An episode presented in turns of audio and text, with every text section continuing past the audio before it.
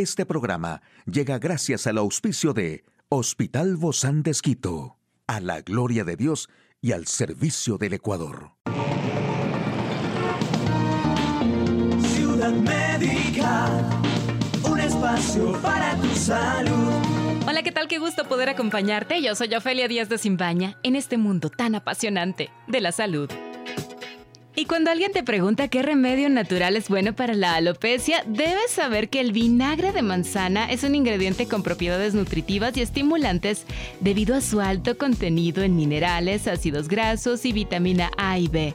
Cuando es utilizado sobre el cuero cabelludo, estimula la circulación sanguínea y por lo tanto la actividad de los folículos pilosos. Esto lo convierte en una excelente opción entre los remedios para la calvicie masculina o femenina. Para utilizar este remedio, para la alopecia, debes seguir lo siguiente. Mezcla medio vaso de vinagre de manzana con medio vaso de agua. Humedece tu cuero cabelludo y aplica la mezcla, realizando suaves movimientos circulares. Deja actuar 15 minutos y aclara con agua templada o fría. Repite este tratamiento una o dos veces por semana para fortalecer tu pelo y estimular su crecimiento. Además también, otro remedio para la caída del cabello es el romero y la salvia. Este remedio fortalece tu cabello a estimular y tonificar los folículos pilosos de tu cuero cabelludo. Para utilizarlo solo tienes que hacer lo siguiente. Hierve el romero y la salvia con una cucharada de romero y una de salvia en 250 miligramos de agua. Deja enfriar y aplica la loción resultante sobre el cuero cabelludo seco. Puedes utilizar este remedio para la alopecia una vez por semana. Todos estos tratamientos naturales funcionan también como remedios caseros para la alopecia femenina.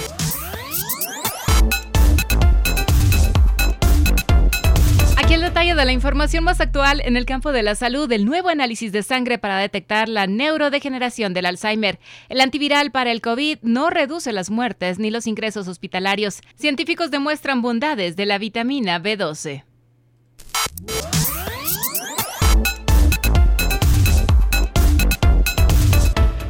Grupo de neurocientíficos dirigido por un investigador de la Facultad de Medicina de la Universidad de Pittsburgh, en Estados Unidos, ha desarrollado una prueba para detectar un nuevo marcador de la neurodegeneración de la enfermedad de Alzheimer en una muestra de sangre. El biomarcador denominado tau derivado del cerebro, OBD-Tau supera los resultados de las actuales pruebas de diagnóstico en sangre utilizadas para detectar clínicamente la neurodegeneración relacionada con esta demencia. Según el estudio publicado en estos días, esta molécula biológica es específica de la enfermedad y se correlaciona bien con los biomarcadores de neurodegeneración de Alzheimer en el líquido cefalorraquídeo.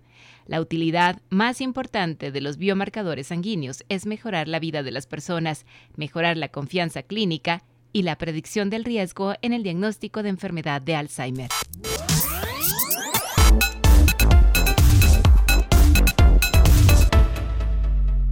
La protección de las vacunas es tan fuerte que no hay un beneficio evidente del fármaco en términos de una mayor reducción de las hospitalizaciones y las muertes. El primer antiviral aprobado para tratar el COVID-19, Molnupiravir, no reduce los ingresos hospitalarios ni las muertes en los adultos vacunados con infección por COVID-19 que tienen un mayor riesgo de mortalidad, según los resultados de un ensayo controlado aleatorizado publicado en The Lancet. Sin embargo, los pacientes tratados en casa con Molnupiravir se recuperaron más rápido que el grupo de control. Es efectivo para reducir los ingresos hospitalarios en pacientes con COVID-19 de leve a moderado y la Organización Mundial de la Salud recomienda su uso para pacientes con el mayor riesgo de ingreso hospitalario.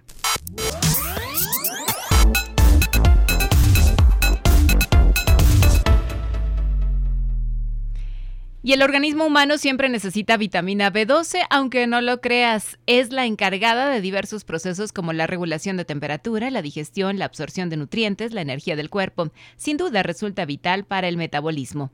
Puede mejorar los signos de depresión, funciona para preservar el bienestar de las células nerviosas del organismo, así como las sanguíneas. Varios especialistas denominan a la vitamina B12 como la de la energía, puesto que sirve de mediador en la prevención de una alteración sanguínea que genera debilidad y cansancio. Ayuda durante la lactancia y el embarazo. Sobre la vitamina, se llevó a cabo un análisis por el Grupo de Investigación de Nutrición y Salud Mental y la Facultad de Medicina y Ciencias de la Salud de la Universidad de Rovira y Virgili de Tarragona.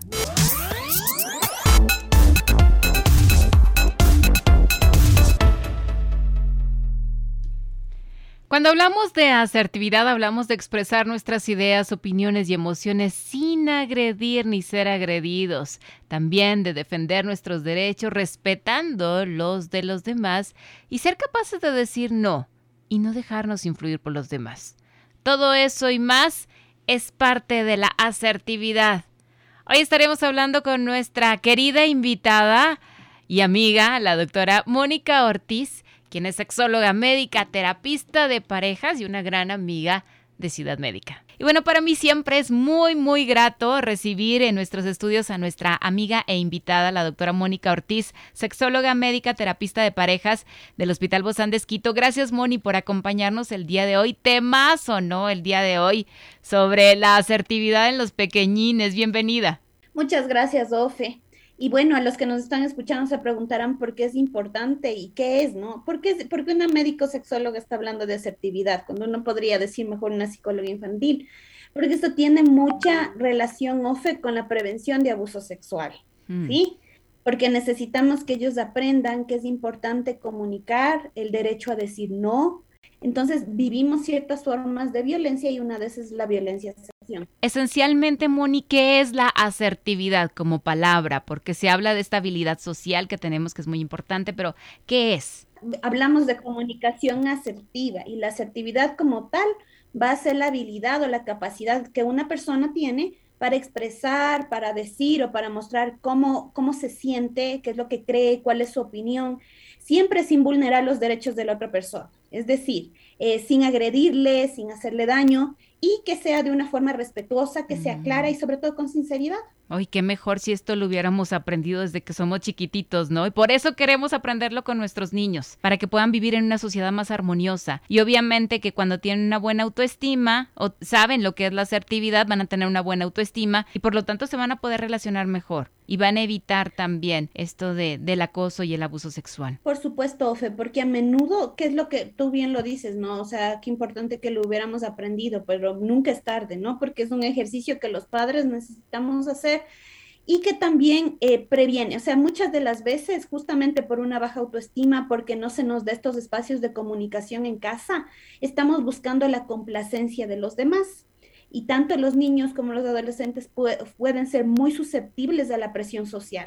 O el digo sí o cedo porque eh, no quiero perder tu cariño, por ejemplo.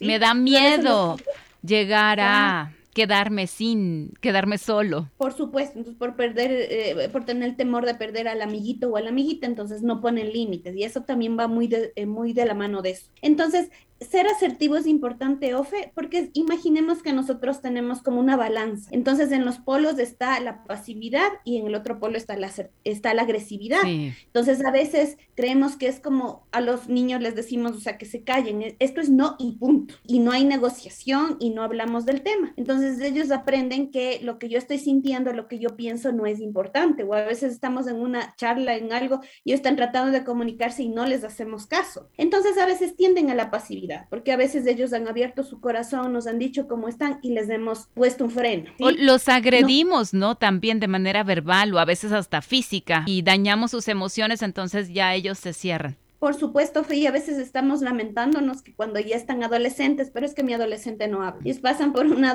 una etapa de transición que es cierto, que buscan su identidad, pero son semillitas que podemos ir sembrando desde Ay, Moni, pero entonces, ¿cómo hacer desde padres para no llegar a caer en esto? Porque esto es el pan nuestro de cada día. Uno está haciendo algo y los niños vienen y te quieren contar algo, te quieren decir algo y uno necesita trasladarse a lo que ellos están haciendo, pero también nosotros estamos ocupados. ¿Cómo no bloquear esa asertividad y esas emociones en ellos. Está la pasividad, no digo nada, está la agresividad, lo digo todo, pero como sin filtro. Entonces, ser asertivos nos permite estar en esta balanza, es el punto mm, intermedio donde sabemos que es importante comunicar, ¿ya? Entonces, ¿de qué forma se plantearán los padres ahora? ¿Cómo, cómo logro que mis hijos tengan una comunicación asertiva? Entonces, el primer punto que yo había mencionado es que necesitamos trabajar primero nosotros en eso porque los niños todo el tiempo están modelando lo que nosotros hacemos, es decir, repiten conductas. Entonces nosotros tenemos que cuidar mucho nuestra comunicación y aprender a ser asertivos. También comunicar lo que yo pienso, lo que yo siento, con respeto. Yo aprendí esta estrategia hace algún tiempo que son las tres T, con el tino, con tono y en el tiempo adecuado. Entonces, nos podemos plantear aquí algunas preguntas para saber, para ir reforzando el tema de la asertividad en nuestros hijos. ¿Solo le estoy dando órdenes o le pregunto sus opiniones? Porque los papás tenemos como miedo a perder la autoridad y es todo lo contrario, ¿sí? Con esto no estamos diciendo que seamos permisivos porque eso sería negligencia, come lo que tú quieres, pero sí darlos de elegir, digamos, si hay una comida saludable, a ver, quiero que coma fruta, tienes de elegir la pera o la manzana, pero tu opinión es importante, hablarles con respeto y cariño, sin gritos y amenazas, y aquí es importante no etiquetar, esto va de la mano al centrarnos en la conducta que queremos modificar, ¿sí? Entonces, digamos, se derramó un vaso de jugo en la mesa. Nosotros podemos decir, ves que eres un malcriado, no, no, no hiciste esto, ya cuántas veces te digo, ¿sí? Y a veces viene eso, ¿no es cierto? Porque hemos dicho, quédate quieto, no te muevas. Entonces, primera cosa es entender que los niños están explorando, no es que lo están haciendo voluntariamente para sacarnos de casillas, sino primero, entonces, regular, respiro, quizás esté molesto, pero después solucionemos el problema. Entonces vamos a traer algo con que limpiar, centrémonos entonces en la acción, que ellos sepan que nos podemos molestar, esta parte también es clave, es aprender a validar las emociones. Papá, mamá pueden enojarse. Tú también puedes sentirte triste, puedes enojarte, no hay emociones ni buenas ni malas, entonces hay que validar. Pero no es que esto condicione el amor, ¿sí? Porque derramaste el jugo, no es que te he dejado de amar porque sacaste una mala nota. Entonces, si viene con una mala calificación, a lo mejor sí estoy enojado, pero centrémonos en la acción. ¿Cómo podemos mejorar? ¿Qué crees que que fallaste? ¿Qué puedo hacer por ti? O cuando tú, por ejemplo, no me obedeces, yo me siento así. Estamos aplicando hablar en primera persona, validar nuestras emociones y centrarnos en modificar la conducta, no etiquetar. Es, decir, ¿qué podemos hacer para mejorar esto, verdad? Exacto.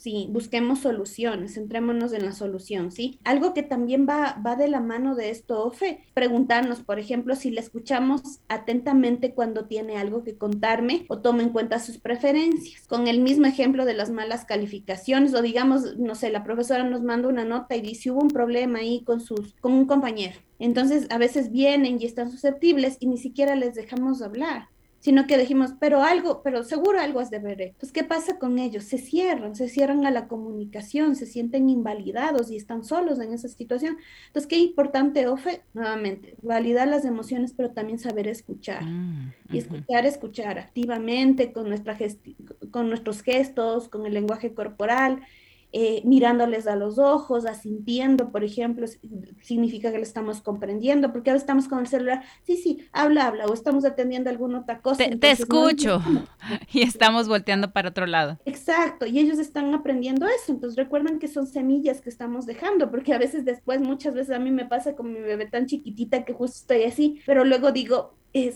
estas semillas a veces hacen que después yo me ponga el otro rol y cuando ella crezca y esté con el celular y yo quiera conversar con ella y me siente ignorada. Entonces, como generar empatía y sabemos que hay ocupaciones, que tenemos límites de nuestros tiempos, pero también seamos empáticos con ellos. Claro, y muchas veces también, como tú decías, hasta la, la parte de nuestro rostro, ¿no? Mi hijo me dice, es que tú no te ves. Y claro, yo no me veo, pero él está viendo que mi cara se transformó. Claro, entonces ahí uno necesita reconocer la emoción. El ejemplo que tú pones, Ofe, es reconocer, sí, mamá está molesta, ahora tengo que respirar, pero centrémonos en qué puedo hacer. O sea, igual te sigo amando. Pero esto que hiciste no me gustó. O yo me sentí así cuando pasó esta situación. Entonces, eso les da un ejemplo de asertividad OFE. Y otro de los puntos que también necesitamos hacer, pues, es aprender a negociar porque a veces simplemente decimos que no. Cuando tú haces esta situación, esto genera esta consecuencia. Entonces, cuando nosotros vamos a poner disciplina, es importante que conversemos primero con nuestra pareja y los dos estemos de acuerdo. Muchísimas gracias, doctora Mónica Ortiz, sexóloga médica, terapista de parejas del Hospital Bozán de Esquito. A usted, amigo y amiga, a seguirnos cuidando. Hasta la próxima.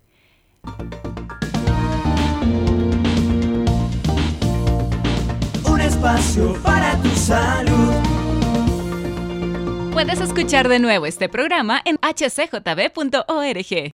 Este programa llegó a usted gracias al gentil auspicio de Hospital Bozán de Esquito, a la gloria de Dios y al servicio del Ecuador.